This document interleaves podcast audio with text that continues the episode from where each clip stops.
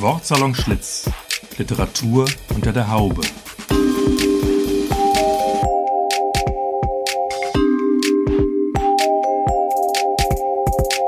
Ein Podcast über Literatur, Buch, Stadt und Szene aus dem ehemaligen Frisiersalon Schlitz in Frankfurt.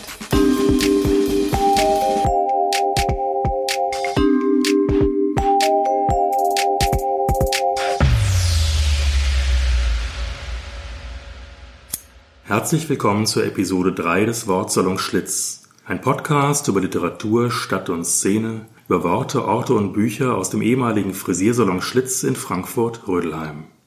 Unseren Salon Schlitz haben wir, Dirk Hülstrunk und Silke Hartmann, heute ausnahmsweise einmal verlassen und sind zu Besuch bei unserem heutigen Gast, Björn Jager, dem Leiter des Hessischen Literaturforums. Mit ihm sprechen wir heute über Institutionen und ihre Räume, über Ausbrüche und Ausnahmezustände, Bühnen und Orte und wir präsentieren Bücher aus unseren persönlichen Bücherregalen. Wir sitzen hier in den Büroräumen des Hessischen Literaturforums, die an Lesungsabenden auch zum Veranstaltungsraum werden. Im Moment sitzen wir hier in einer, ich würde das mal formulieren, sehr kreativen Atmosphäre. Björn schmunzelt. Erstmal herzlich willkommen, äh, beziehungsweise wir bei dir. Ja, schön, dass ihr da seid. Sprechen wir doch mal kurz über den Ort, an dem wir uns hier befinden. Äh, Dirk, du kennst diesen Ort schon sehr lange. Naja, ich kenne den Ort aus meiner Kinderzeit noch. Das war ja hier mal die Musung-Fabrik, eine Seifenfabrik. Ähm, ich habe sie tatsächlich nicht mehr bewusst irgendwie in Betrieb, irgendwie in Erinnerung.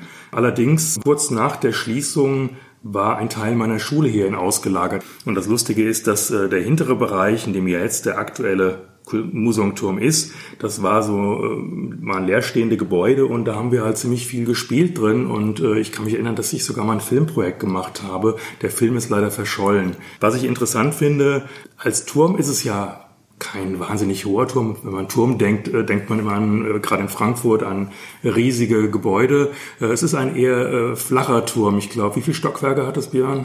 Sieben oder acht, glaube ich. Also es ist nicht besonders hoch, gilt aber als das erste Hochhaus der Stadt. Immerhin das erste Hochhaus der Stadt. Das Interessante ist aber natürlich trotzdem, Museumturm ist ja quasi ein multifunktionaler Veranstaltungsort, wo eben auch äh, der Museumturm als Kulturort äh, mit dem Theater das eine ist. Aber das Literaturforum muss man quasi über einen Seiteneingang betreten und muss dann ganz hoch in den fünften Stock oder so. Im dritten. Ach, im dritten Stock. Wir sind im dritten Stock, ja. Und dann ganz hinten im Gang entlang. Also es ist schon ein bisschen versteckt, man muss es schon finden wollen auch. Ne?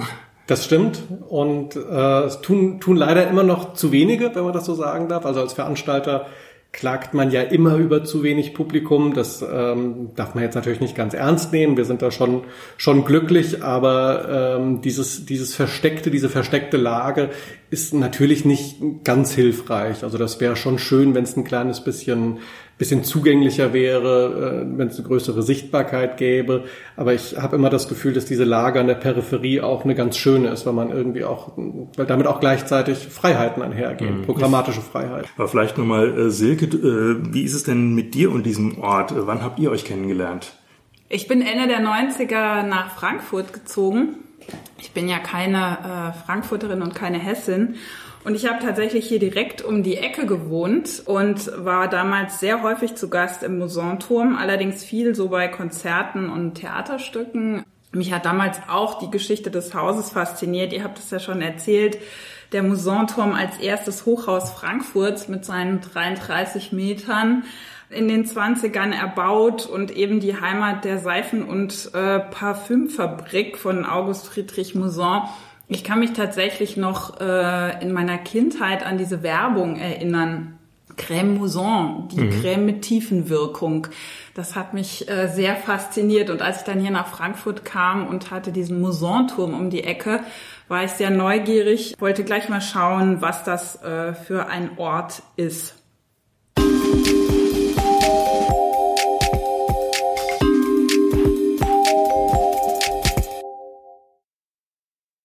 Ja, es ist äh, vielleicht jetzt ein, eine etwas ungewöhnliche Stelle, weil man macht das eigentlich ganz am Anfang, aber wir machen es einfach jetzt. Wir stellen unseren Gast mal kurz vor. Wir haben Folgendes über dich zusammengetragen, Björn. Björn Jager wurde 1981 in Wetzlar geboren, studierte Anglistik, Amerikanistik und Germanistik an der Justus-Liebig-Universität in Gießen. 2005 absolvierte er ein Praktikum im Hessischen Literaturforum, bei dem er eigentlich Ricarda Junge bei der Presse- und Öffentlichkeitsarbeit unterstützen sollte. Die Autorin bekam damals aber just ein zweimonatiges Stipendium und so übernahm Björn Jager die Aufgabe allein. Als er zwei Jahre später kurz vor dem Ende seines Studiums stand, fragte er Werner Söllner, den damaligen Leiter des Literaturforums, nach einigen Tipps für ein Volontariat. Der antwortete noch am gleichen Tag auf Jagers E-Mail und bot ihm eine Stelle an. Seit 2008 ist Björn Jager also beim Hessischen Literaturforum und ist dabei der erste Nicht-Schriftsteller, der dort arbeitet. Seit 2016 leitet Björn Jager das Hessische Literaturforum. Das stimmt. Ah, da bin ich aber Punkt, froh. Punktlandung quasi. Da bin ich aber froh, ja. Björn, auf eurer Website äh, steht ganz oben, Literatur braucht Orte. Wir sitzen jetzt hier an einem Raum, der euch sowohl als Büro als auch als Veranstaltungsraum dient. Was macht denn für dich einen guten Ort für Literatur aus? Was braucht es dafür? Das ist eine gute Frage und das ist eine schwierige Frage, weil ähm, ich jetzt wahrscheinlich irgendwie stundenlang drüber sprechen könnte, über die Ausgestaltung eines Orts, was Technik angeht, was da alles notwendig wäre an idealer Beleuchtung und sowas alles. Ich glaube aber, das Einzige, was ein Ort braucht, ist die Möglichkeit, und ich glaube, da gibt es einfach tausend Möglichkeiten, das herzustellen, eine Atmosphäre zu bieten, in der sich alle Leute gleichermaßen wohlfühlen. Denn wir sind ja in so einer Situation, dass wir eben sagen, das Publikum soll sich wohlfühlen, die Autorinnen und Autoren, die zu Gast sind, sollen sich wohlfühlen. Und ich glaube, das können einfach sehr, sehr viele Orte leisten. Und gleichzeitig ist es, glaube ich, aber auch immer so ein Zusammenspiel zwischen den Leuten, die den Ort bespielen und dem Ort. Also ich glaube, das ist unsere Aufgabe als Gastgeber, einen Ort hier herzustellen, in dem alle Leute sich wohlfühlen. Und wie macht ihr das konkret? Also ich weiß, ihr habt ja jetzt auch vor einiger Zeit nochmal umgebaut hier. Naja, also ähm, die Sache ist die, wir haben ja, ich glaube bis Ende 2001 hießen wir ähm, Hessisches Literaturbüro. Es gab ja in den 80er Jahren so eine, so eine, so eine Welle, dass es so Literaturbüros gegründet wurden, die einerseits Veranstalter waren, aber auch eben Ansprechpartner, vom äh, meistens getragen vom äh, Verband Deutscher Schriftsteller ähm, als ich sag mal, als Ort, wo Schriftstellerinnen und Schriftsteller sich auch beraten lassen konnten. So hat das Ganze angefangen. Wir sind dann eben umbenannt worden, Literaturforum, um diesen Bürotouch so ein bisschen zu verlieren. Ähm, aus dem Namen zumindest. Äh, allerdings sah dieser Raum hier tatsächlich noch ganz schlimm büroartig aus, also mit so Metallregalen, wo äh, Kartons gestapelt wurden, mit einem fleckigen Teppich, äh, der voller Rotweinflecken war und voller Brandflecken, weil hier immer nur Raucher gearbeitet haben.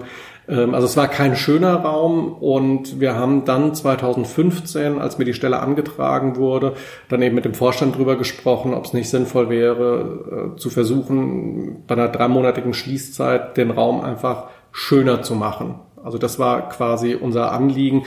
Ähm, dass wir diese Büroatmosphäre hier rausbekommen und ein Ort sind, der tatsächlich als Veranstaltungsort auch äh, tauglich ist und, und schön. Denn also auch wenn ich eben gesagt habe, es ist unsere Rolle als Gastgeber, ähm, eine gute Atmosphäre zu erzeugen, muss der Raum natürlich schon irgendwie gewissen ästhetischen Kriterien entsprechen. Und das hat er halt bis 2015 irgendwann einfach nicht mehr. Ich glaube, was uns als Team, die wir dann hier 2016 übernommen haben, ähm, was wir uns überlegt haben und was mir persönlich auch total wichtig ist, ist, dass Literatur oder Literaturveranstaltungen nie so einen, so einen quasi religiösen Anstrich haben dürfen. Also man darf das Ganze einfach nicht zu ernst nehmen. Man darf sich selbst nicht zu ernst nehmen. Ähm, man darf, ähm, man darf mit Literatur auch Spaß haben. Man darf eine gewisse Lockerheit an den, an den Tag legen. Solange man seine Gäste, Publikum und die Autorinnen und Autoren ernst nimmt. Also das, das natürlich auf jeden Fall. Und ich glaube, das kann man machen, indem man von Anfang an dafür sorgt, dass da nicht so eine große Schwelle zwischen Podium und Publikumsraum. Ich wollte gerade sagen, es wird ja auch so ein bisschen die Trennung zwischen Publikum und Podium aufgehoben oder durchbrochen. Total. Und das, das hat natürlich aber hier in dem Raum auch ähm, tatsächlich architektonische Gründe. Also die Bühne ist ja sehr, sehr niedrig. Ne? Die ist so 15 Zentimeter oder sowas. Nur so, dass die in den hintersten Reihen eben die Leute vorne sehen können ähm, die Leute sitzen bei uns in der ersten Reihe sehr nah dran, also sind so irgendwie anderthalb Meter von uns auf der Bühne entfernt. Und mit uns meine ich tatsächlich auch uns, weil wir ganz viel hier im Haus ja auch selbst moderieren. was glaube ich auch noch mal eine andere Atmosphäre erzeugt, wenn man, wenn man, wenn die Hausherren, Hausherren und Hausdamen quasi mit auf der Bühne sitzen und nicht immer jemand externes kommt, so toll extern moderierte Veranstaltungen auch sind, haben die Veranstaltungen bei uns dann, glaube ich, schon im, im besten Fall ähm, einen persönlicheren Anstrich und eine persönlichere Handschrift von demjenigen von uns aus dem Team, der dann eben mit oben sitzt und die, die Veranstaltung moderiert. Und äh, dann gelingt uns das, glaube ich, häufig, vielleicht auch so eine Wohnzimmeratmosphäre zu erzeugen. Wohnzimmer in der Fabrik quasi, ne? Wohnzimmer in der Seifenfabrik, genau. ja. Genau, das ist ja, Fabrik ist ja eh schon ein funktionaler Ort und ähm, im Prinzip seid ihr auch eher so ein funktionaler Ort ähm, mit ein bisschen Büroatmosphäre auch noch, die ihr aber irgendwie bei den Lesungen schon auch irgendwie wieder wegkriegt. Äh, Zaubert. Ja, also wenn man halt nur den einen Raum hat, den man tagsüber als Büro nutzen muss und abends als Veranstaltungsraum, bleibt einem nichts anderes übrig als zu dritt. Wir sind ein Dreierteam äh, ab Spätnachmittag oder dem ganz frühen Abend die Schreibtische gemeinsam rauszutragen in Abstellräume, so dass nachher von dem von dem Büroteil eigentlich so gut wie nichts mehr zu sehen ist. Mhm. Und auch die Technik habt ihr ja eigentlich ganz schön versteckt hier im äh, Hintergrund. Ne? Genau. Die ist gar nicht so sichtbar. Wir haben mit einem befreundeten Innenarchitekten oder Architekten zusammengearbeitet, der diesen Raum für uns entworfen hat und für den das eben ganz wichtige Fragen sind. Also wie man solche Sachen ähm, oder wie man den Raum gestalten kann, so dass so Störelemente nicht wirklich auftauchen. Und so ein Mischpult ähm, in so einem mh, mm, nicht so ganz ideal geschnittenen Raum, wie es bei uns ja der Fall ist, wenn das halt irgendwo sichtbar rumsteht, kann das halt irgendwie schon so ein bisschen bisschen störend wirken, so dass er halt einfach so eine Lösung äh, gefunden hat mit großen Schrankeinbauten, wo sowas dann einfach komplett verschwinden kann.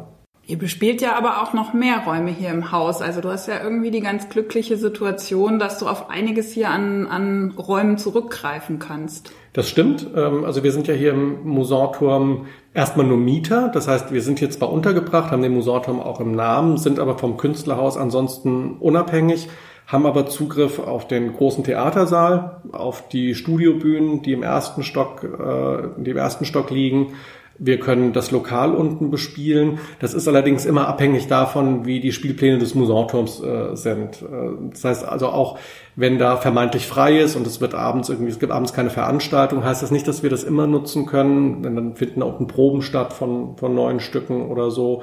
Wir haben die Möglichkeit darauf zuzugreifen, aber sie sind doch ein bisschen begrenzter.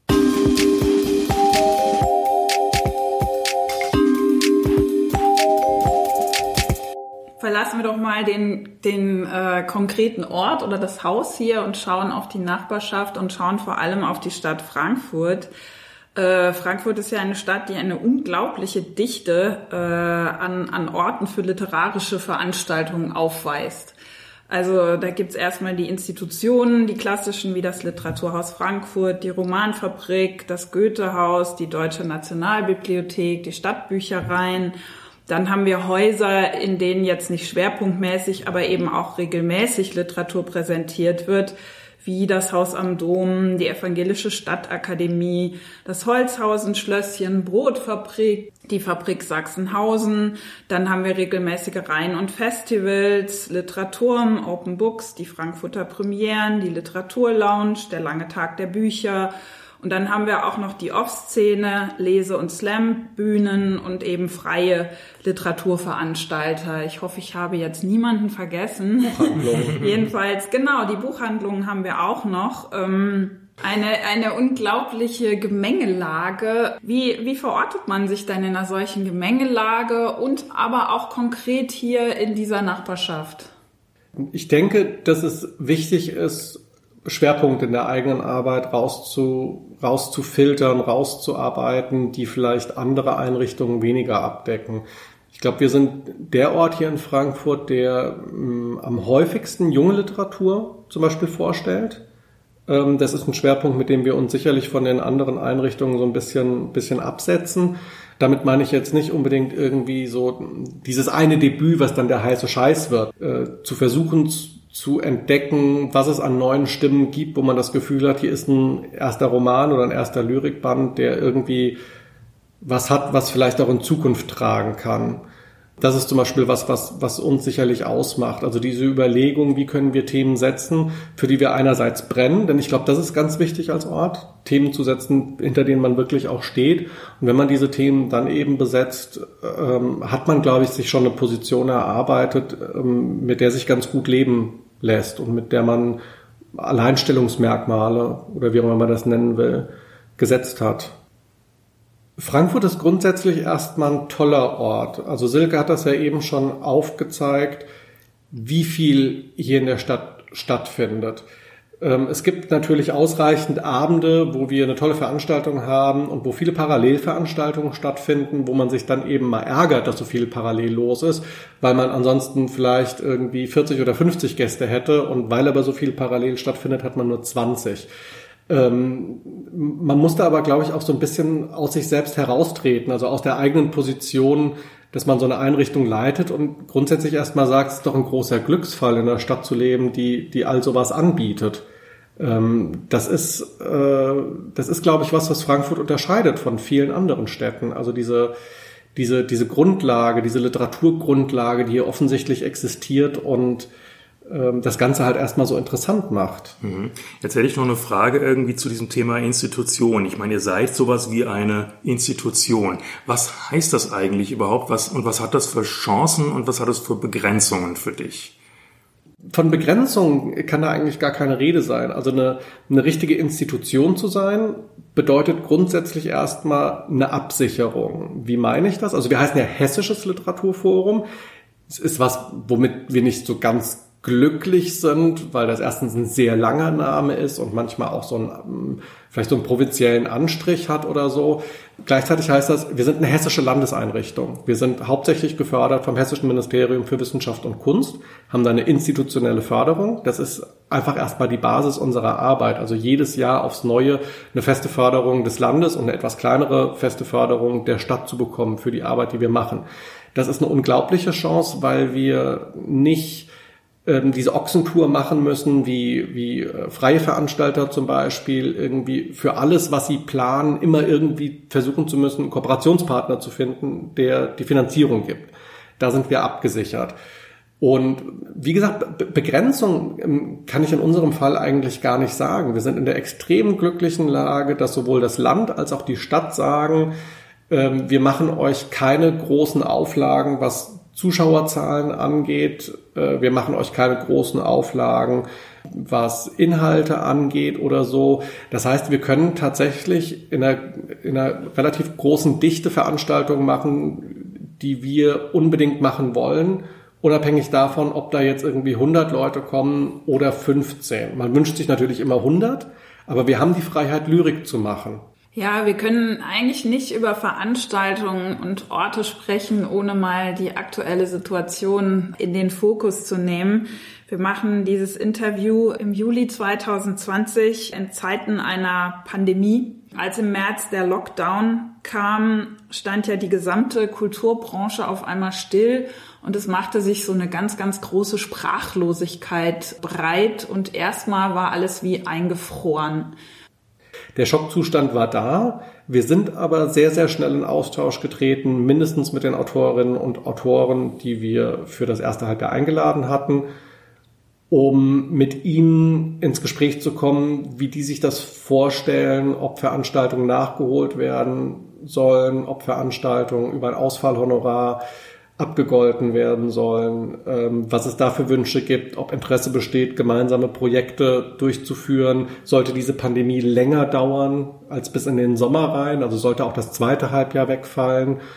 Und äh, da war ein reger Austausch dann. Ja, also mittlerweile hat sich ja auch die äh, Situation verändert und es gab Lockerungen und äh, die Institutionen in Frankfurt haben so der Reihe nach angefangen, im Rahmen ihrer Möglichkeiten äh, wieder zu veranstalten. Ich glaube, die ersten waren die Romanfabrik, ähm, die angefangen haben, Lesungen ohne Publikum als Livestream anzubieten und ihren Corona-Kanal eröffnet haben. Dann fingen irgendwann die ersten Veranstaltungen wieder an mit wenigen Besuchern. Es wurde auch weiterhin viel gestreamt. Äh, das Literaturhaus Frankfurt hat die Initiative Zweiter Frühling ins Leben gerufen. bei denen Bücher, die im Frühling nicht stattfinden konnten, dann doch noch auf die Bühne kommen sollen. Ihr habt auch was gemacht. Ihr habt ein Festival ins Leben gerufen, mit dem ihr aber auf Wanderschaft geht. Genau, also wir haben ähm, relativ schnell versucht, Partner zu finden für das Festival Strohmann. Für das Festival erstmal gehen wir gar nicht so sehr auf Wanderschaft. Also das findet tatsächlich an einem Ort statt, aber der Ort ist eben nicht der Musanturm, weil der Musanturm eben einfach Begrenzungen hat, was die Kapazitäten angeht. Und der Saal, in dem, glaube ich, einiges hätte stattfinden können, in dem äh, Zeitraum, über den wir sprechen, Mitte August einfach im Umbau ist und nicht verfügbar.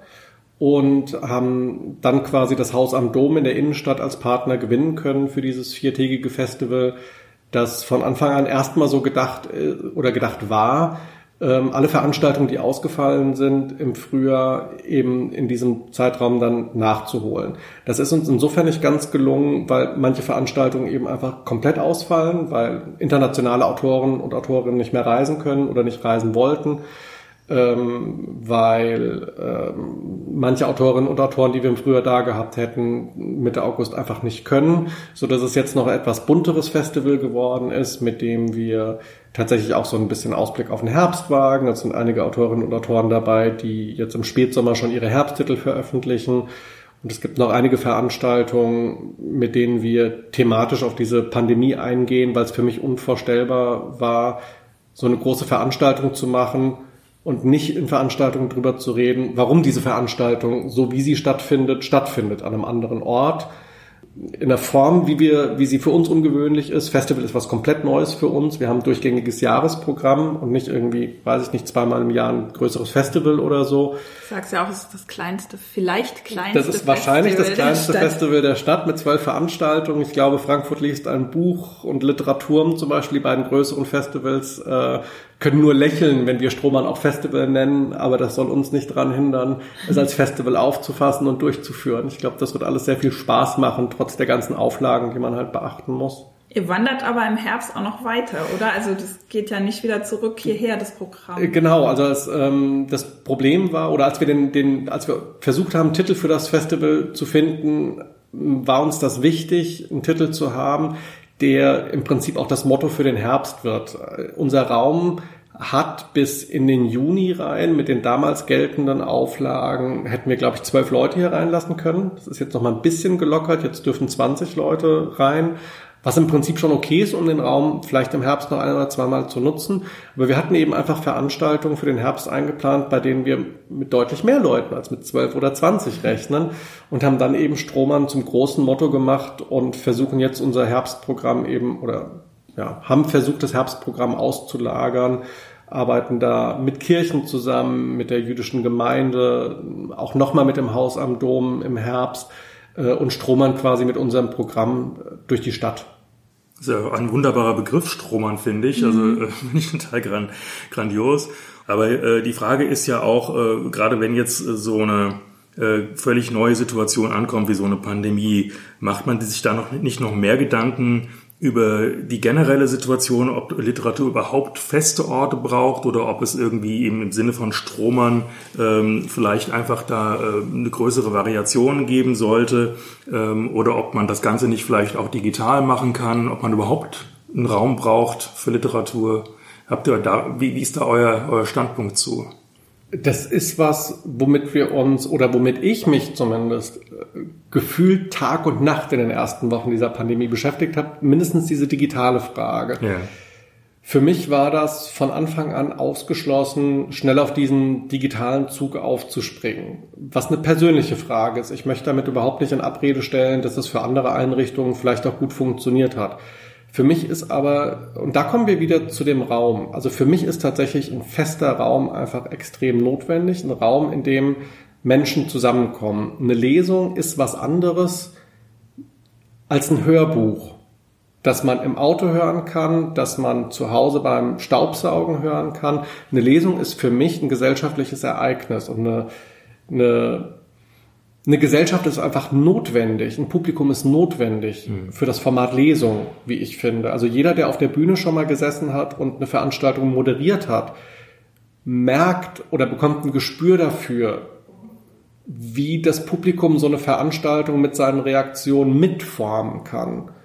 Ähm, und das ist halt was, was durch das Digitale einfach überhaupt nicht ersetzt werden kann. Der Resonanzraum. Der Resonanzraum fehlt total. Eben diese Resonanz zu geben, auf Reaktionen einzugehen, zu merken, wir verlieren gerade hier ein paar Leute, die werden unaufmerksam. Ich muss ein bisschen was ändern auf der Bühne oder so. Oder andererseits dieses Glücksgefühl zu merken, dass da 30, 40, 50 Leute wirklich richtig dabei sind und Spaß haben. Und gleichzeitig denke ich, Strohmann ist in dieser Ausnahmesituation wichtig und richtig. Aber trotzdem braucht es doch einfach diesen einen Ort, an dem man als Einrichtung, als Gastgeber, wie auch immer fungieren kann, den man kennt, in dem man sich selbst wohlfühlt. Insofern finde ich irgendwie tatsächlich den einen Ort als Anlaufort, auch damit das Publikum weiß, wo gehe ich denn jetzt heute Abend hin? Ach, das Literaturforum macht doch immer mal ganz nette Sachen, da gehe ich heute Abend hin. Und was übrigens ganz witzig ist, also wie weit diese Atmosphäre ähm, auch, auch persönlich geht. Ähm, ich habe eben, als du, als du meine Biografie quasi vorgelesen hast, Dirk, äh, oder ähm, vorgestellt hast, ähm, nochmal an 2005 denken müssen, als ich hier das Praktikum gemacht habe was ich aus der Zeit mitgenommen habe, ich habe damals noch in Wetzlar gelebt und bin dann jeden Tag mit dem Zug gependelt und bin dann hier am Meriamplatz immer aus der Bahn ausgestiegen und ähm, zum Musorturm gelaufen. Und der Meriamplatz, die U-Bahn-Station, hat für mich so einen ganz spezifischen Geruch, den ich im Praktikum kennengelernt habe. Und als ich 2000, Ende 2007, Anfang 2008 quasi zu einem Gespräch bei Werner Söllner war, als er mir die Stelle angeboten hat, steige ich eben aus der U-Bahn raus und dieser Geruch ist wieder da. Und bis heute, wenn ich aus dieser U-Bahn aussteige, merke ich, da ist dieser U-Bahn-Geruch, den ich seit 2005 kenne.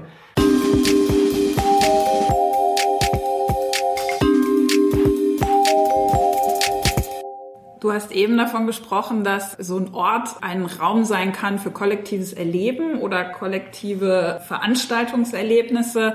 Ich finde ja durchaus, dass es auch so Momente des kollektiven Lesens geben kann ich war vor ein paar Jahren äh, in New York und hatte mir äh, hier in Frankfurt den damals äh, brandneuen Roman Gone Girl von äh, Gillian Flynn gekauft. Und eines schönen Nachmittags habe ich mich in den Bryant Park gesetzt. Äh, das ist dieser nette kleine Park an der Seite der New York Public Library und habe da mein Buch ausgepackt und ohne Witz, ich habe aufgeschaut und habe festgestellt, dass auf jedem zweiten Tisch und auf jedem zweiten Stuhl saß jemand, lag das Buch Gone Girl in der englischen oder amerikanischen Originalausgabe.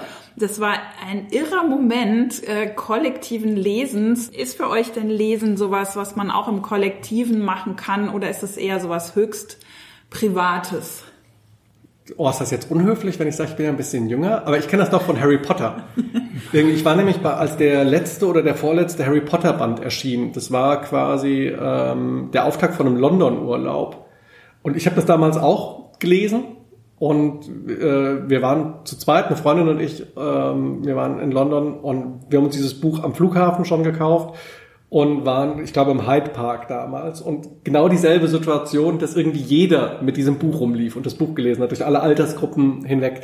Es gibt eigentlich nichts Interessanteres und nichts Schöneres, als äh, sich hier durch Neuerscheinungen zu kämpfen oder sie durchzulieben, je nachdem, welche Haltung man zu dem Buch hat. Und eine Kollegin oder ein Kollege aus dem Büro liest das Buch auch gerade und man, oder direkt nach einem und kann sich dann austauschen das sind schon schöne Augenblicke, also wo man auch sieht, dass das Buch als Kulturgut einfach äh, extrem verbindend wirken kann.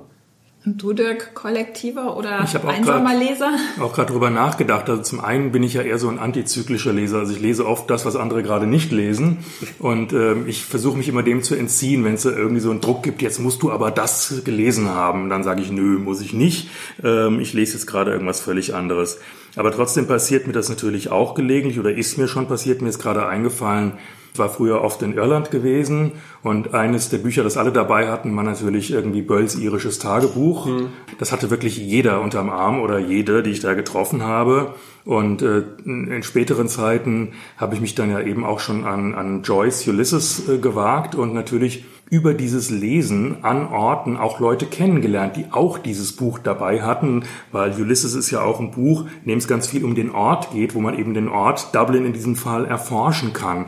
Und das haben eben mehr Leute getan als ich nur. Es gibt ja auch den Bloomsday in Irland, der mhm. genau das dann irgendwie auch nochmal macht. Und äh, da habe ich mich tatsächlich auch mal kurzfristig so als Teil von so einer lesenden äh, Gruppe ähm, empfunden. Ansonsten bin ich eher äh, ein, ein Einzelleser, muss ich sagen.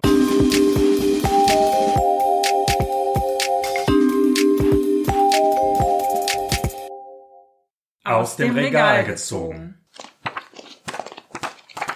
Heute ist ja unser Thema Ausbruch, Ausbrüche wir haben dich gebeten, lieber Björn, zu diesem Thema ein Buch aus deinem persönlichen Regal zu ziehen. Was hast du uns mitgebracht? Ich habe die Regeln so ein kleines bisschen gebrochen, weil ich tatsächlich zwei, zwei Bücher, ja, weil das nämlich, das sind die beiden Zwillinge, ähm, die kann man gar nicht getrennt voneinander betrachten, finde ich. Oder wenn man das eine gelesen hatte, sollte man auch das andere lesen. Das ist einmal von Isabel Lehn, Frühlingserwachen, bei S. Fischer erschienen und das Winterjahrbuch von Jan Wilm bei Schöffling.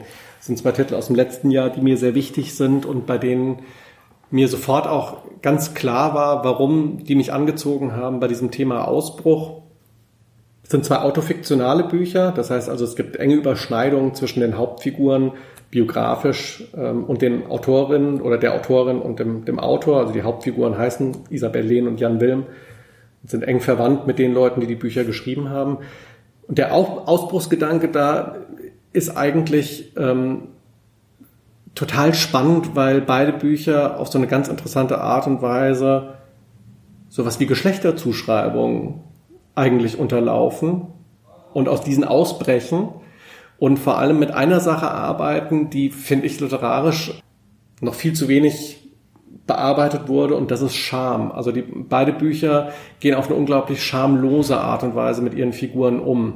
Ähm, und beide, beide gehen ganz offen mit ihren Schamgefühlen, mit ihren Unzulänglichkeiten um. Was bei Isabel Lehn vielleicht erstmal noch ein bisschen stärker wirkt. Also es ist ein sehr körperliches Buch auch. Äh, und gerade die weibliche äh, Körperlichkeit ist ja was, was, was bitte totgeschwiegen werden muss. Es soll keine so große Rolle spielen im gesellschaftlichen Diskurs, also dass man blutet. Also die Frage, wie lange kann man schwanger werden oder sowas, sind alles so Sachen, die Isabelle in dem Buch eben anspricht, auf eine ganz auf eine, auf eine wunderbar schamlose Art und Weise. Und genauso macht das im Prinzip auch Jan Wilm auf einer ganz anderen Ebene. Im Prinzip das Bild zu unterlaufen, dass der Mann keine Gefühle zeigen sollte, äh, dass der Mann bitte eine gewisse Stärke an den Tag legen sollte und so. Und das ist genau das Gegenteil dessen, wie Jan Wilm seine Figur Jan Wilm beschreibt. Also jemand, dem es sehr, sehr schlecht geht und der sehr, sehr offen und, äh, und aggressiv auch damit umgeht, äh, dass es ihm gerade schlecht geht. Und das sind für mich eben wichtige Bücher, die aus der Strukturen ausbrechen, aus denen man schon längst hätte ausbrechen müssen. Dirk, was ist denn dein Ausbruchsbuch oder Buch zum Thema Ausbrüche?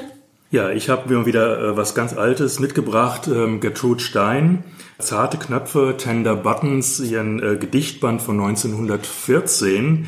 Den habe ich hier in einer Ausgabe von äh, 1996 bei Surkamp erschienen, in der Übersetzung der zweisprachigen Ausgabe, übersetzt von Marie-Ann Stiebel unter Mitarbeit von Klaus Reichert. Und ich glaube, dass ich das da auch kennengelernt habe, weil ich war ja im Seminar von Professor Klaus Reichert, dem ähm, großen Anglisten, Übersetzer. Da habe ich das äh, vermutlich äh, kennengelernt, dieses Buch. Und ähm, Gertrude Stein finde ich eine oft über übersehene Figur im Literaturkanon speziell. Also für Ausbrüche ist sie natürlich äh, insgesamt schon auch bekannt, weil sie war ja eine sehr ungewöhnliche äh, Figur insgesamt die äh, in ihrem ganzen Leben alle möglichen Ausbrüche gemacht hat, aus einem äh, sehr, sehr bürgerlichen Leben ausgebrochen. Zum einen, dass sie schon mal angefangen hat zu studieren, ich glaube Medizin und Psychologie, ähm, und dann sich aber wieder völlig anders entschieden hat und äh, 1902 nach Paris gegangen ist, was, glaube ich, damals ein Ort war, an dem man gerne ausgebrochen ist, gerade als Amerikaner um dort dann ähm, eben aus diesem bürgerlichen Leben komplett auszubrechen, zuerst mit ihrem Bruder zusammenzuleben und dann später in einer eigentlich offen lesbischen Beziehung mit ihrer Partnerin Alice B. Tockless. Um nochmal auf das äh, Buch zu kommen, äh, Zarte Knöpfe, Tender Buttons ist Ja, gute Frage. Was ist es eigentlich überhaupt? Also in meinen Augen ist es ein Gedichtband. Ähm, könnte aber sein, dass das andere anders sehen. Man könnte es auch als Mini-Prosa sehen. Es sind ähm, eigentlich sehr seltsame Texte äh, in, in drei Kapitel aufgeteilt. Es geht einmal um, äh, um Orte, dann geht's um Räume und um Objekte. Und im Prinzip sind es eine Art Stillleben. Gedichte könnte man sagen, Prosa, Gedichte, äh, die sich da von diesen Orten und Objekten haben beeinflussen lassen. Wahrscheinlich war ihr größter Einfluss dabei Picasso und der Kubismus. Äh, sie hat ein bisschen versucht, diese kubistische Idee im, im Gedicht äh, oder in ihren Texten umzusetzen. Diese Texte sind von einer herrlich anarchischen Sinnlosigkeit, möchte ich mal sagen. Unglaublich spielerisch, sehr, sehr äh, rhythmisch, das geht ein bisschen in der Übersetzung verloren, aber zum Glück hat man das äh, Original ja eigentlich noch, dass man äh, gerade diese, diese rhythmische äh, Komponente noch hat oder klangliche Komponente. Für mich sind es sogar wirklich Texte, die man hören muss, die, die unglaublich stark vom, vom Klang her sind, so dass ich äh, eigentlich immer gesagt habe, für mich ist Gertrude Stein eigentlich eine Spoken-Word-Autorin oder vielleicht sogar in gewisser Hinsicht eine, eine Klangpoetin. Und äh, das finde ich ein Aspekt, der oft übersehen wurde, weil man hat diese Gedichte oft verglichen eben mit, mit Bildern, mit abstrakten Gemälden. Das sind Texte, die man eigentlich nicht im klassischen Sinne verstehen kann, mit denen man einfach ein bisschen Spaß haben kann. Es geht ein bisschen um ihren Haushalt, um ihre Haushaltsdinge. Sie beschreibt Roastbeefs und Karaffen und ähm, alle möglichen Dinge die sie auch in ihrem Haushalt hat, aber auf eine sehr, sehr äh, witzige und unsinnige Art und Weise. Und ich finde, man, wenn man diesen Anspruch aufgibt, diese Dinge jetzt wirklich verstehen zu wollen, sondern einfach irgendwie sich an dieser Sprache erfreut, dann kann man damit auch heute noch Spaß haben. Ich finde sie heute noch unglaublich zeitgemäß und, und modern. Also ich finde, die haben von ihrer Frische in, in meinen Augen nichts verloren. Es gibt übrigens eine aktuelle Version oder aktuellere Version 2004 äh, mit einer Neuübersetzung von Barbara Köhler, die schon allein den Titel anders übersetzt hat. Bei ihr heißt es dann Zarte knöpft. Ja, Barbara Köhler ist da ja auch, ich glaube, das ist so eine Schwester im Geiste von Gertrude Stein, was so diesen Experimentierwillen angeht. Ist eigentlich, kennst du eigentlich zeitgenössische Literatur, die diese Art von Spiel betreibt, wie sie in der, in der modernen Literatur so der 20er Jahre so präsent war? Sowas gibt's 100 Jahre später gar nicht mehr so, außer vielleicht in der Lyrikszene, ne? In der Lyrikszene ja und ähm, ich bewege mich ja sehr viel in der äh, Sound Poetry Szene mhm. auch, die ja wirklich international aufgestellt ist. Da gibt's das natürlich schon auch mit vielen Verweisen zurück auf auch einmal Gertrude Stein, aber natürlich auch auf die konkrete Poesie, die ja. einfach immer noch ein wichtiger Inspirationsquelle ist. Und ich merke, dass mittlerweile viele Menschen eigentlich aus der Kunst- und Musikszene so arbeiten, auch mit Sprache, und aber komischerweise gar nicht so viele Menschen aus der Literatur ähm, diesen, diesen sehr experimentellen Ansatz mehr haben. Also die Literatur scheint mir eher wieder konservativer zu werden. Den Eindruck teile ich auch, ja. Silke, du hast uns auch was mitgebracht. Ausbrüche. Genau, ich habe uns ein klassisches Ausbruchsbuch mitgebracht. Astragalos äh, von Albertine Sarrazin. Das ist in Frankreich 1965 erschienen. Ich habe die deutsche Ausgabe von 2013 beim Hansa Verlag erschienen und mit einem Nachwort von Patti Smith versehen.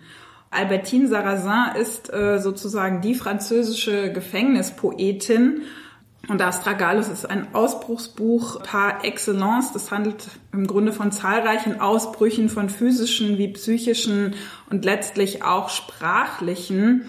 Die Autorin Albertine Sarrazin hat den größten Teil ihres kurzen und äh, sehr intensiven Lebens in Heimen, Besserungsanstalten und Gefängnissen verbracht. Als sie mit 19 einem Jugendgefängnis ausgebrochen ist, hat sie sich beim Sprung über die zehn Meter hohe Mauer ihren Fuß gebrochen, besser gesagt das Sprunggelenk, was man veraltet auch Astragalus genannt hat, und landete direkt vor den Füßen von äh, Julien Sarrazin, auch ein äh, ehemaliger Häftling. Der hat sich ihrer dann aufgenommen. Die beiden haben sich verliebt, haben geheiratet, ähm, haben aber die acht Jahre ihrer Ehe im Grunde getrennt voneinander verbracht in verschiedenen Gefängnissen, denn sie sind immer wieder bei Diebstählen und Hehlereien äh, gefasst worden.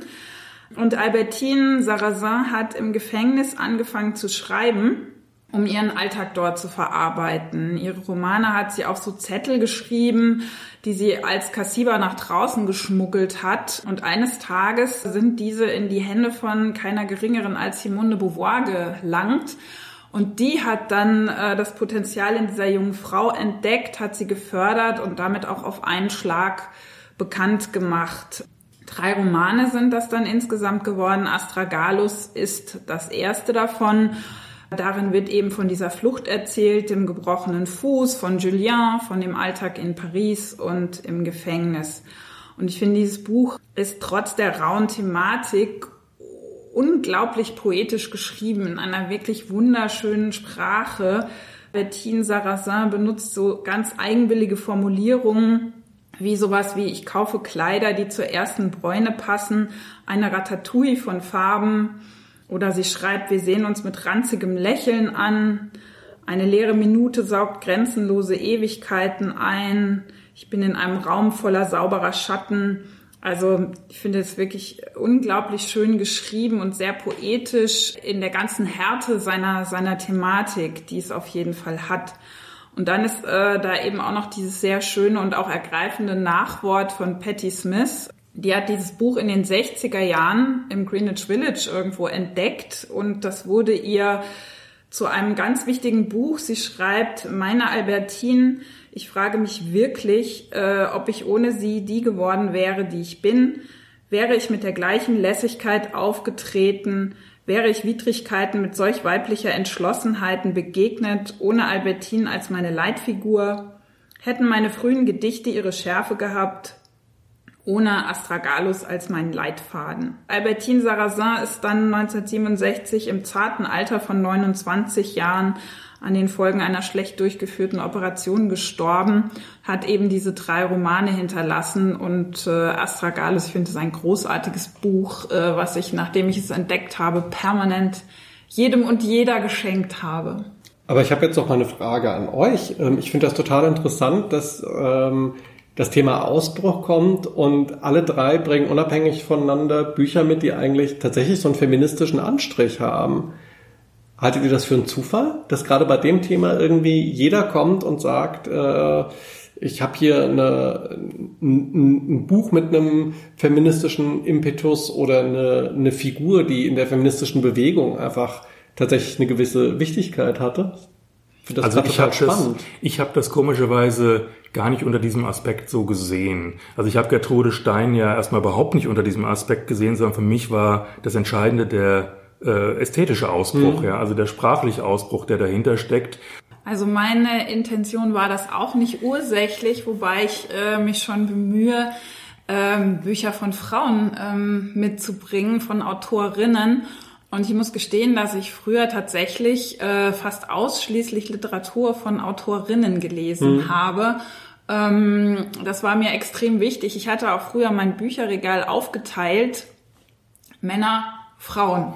Heute habe ich eine andere Aufteilung, aber damals war das genau meine, meine Lesart und äh, tatsächlich ist es so, dass ich äh, bei den ganzen Büchertipps, die ich habe und hatte, äh, immer wieder versuche, Autorinnen in die Hand zu nehmen. Und deine Intention? Kann ich jetzt gar nicht sagen. Also es, es ist ja auch nicht so, dass ich jetzt sofort gedacht habe, also wir sind uns da, glaube ich, ähm, interessanterweise alle, alle sehr nah. Ähm, ich habe jetzt nicht gedacht, ah, Ausbruch ähm, Feminismus und dann kommt sofort irgendwie ähm, Isabel oder wie gesagt auf eine gewisse Art und Weise auch Jan Wilm oder so.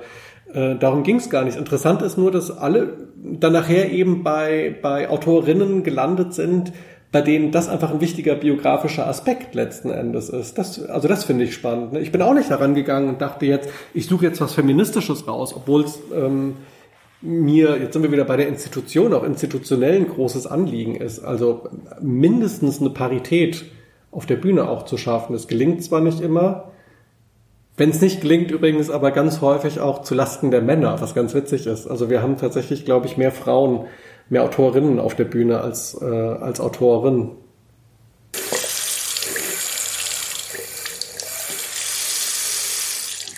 Ich glaube, jetzt haben wir eine wunderbare Schleife äh, gedreht äh, oder den Kreis so ein wenig geschlossen und sind am Ende unseres Interviews angekommen. Vielen Dank für das Gespräch, lieber Björn, und vielen Dank, dass wir zu Gast in den kreativen Büroräumen sein durften. Vielen Dank euch, dass ihr so freundlich wart, das, was hier zu sehen ist, als kreativ zu bezeichnen. ja, dann verabschieden wir uns jetzt hier aus dem Hessischen Literaturforum.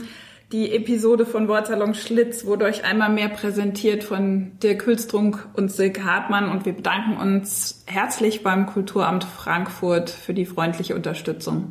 Neue Episoden gibt es vorerst alle drei Wochen, montags unter dem Titel Wortsalon Schlitz auf unserem Blog bei Podigy sowie auf Apple Podcasts, Spotify, Deezer und anderen Podcast-Plattformen. Auf unserer Facebook-Seite Wortsalon Schlitz könnt ihr uns auch Likes und Kommentare hinterlassen.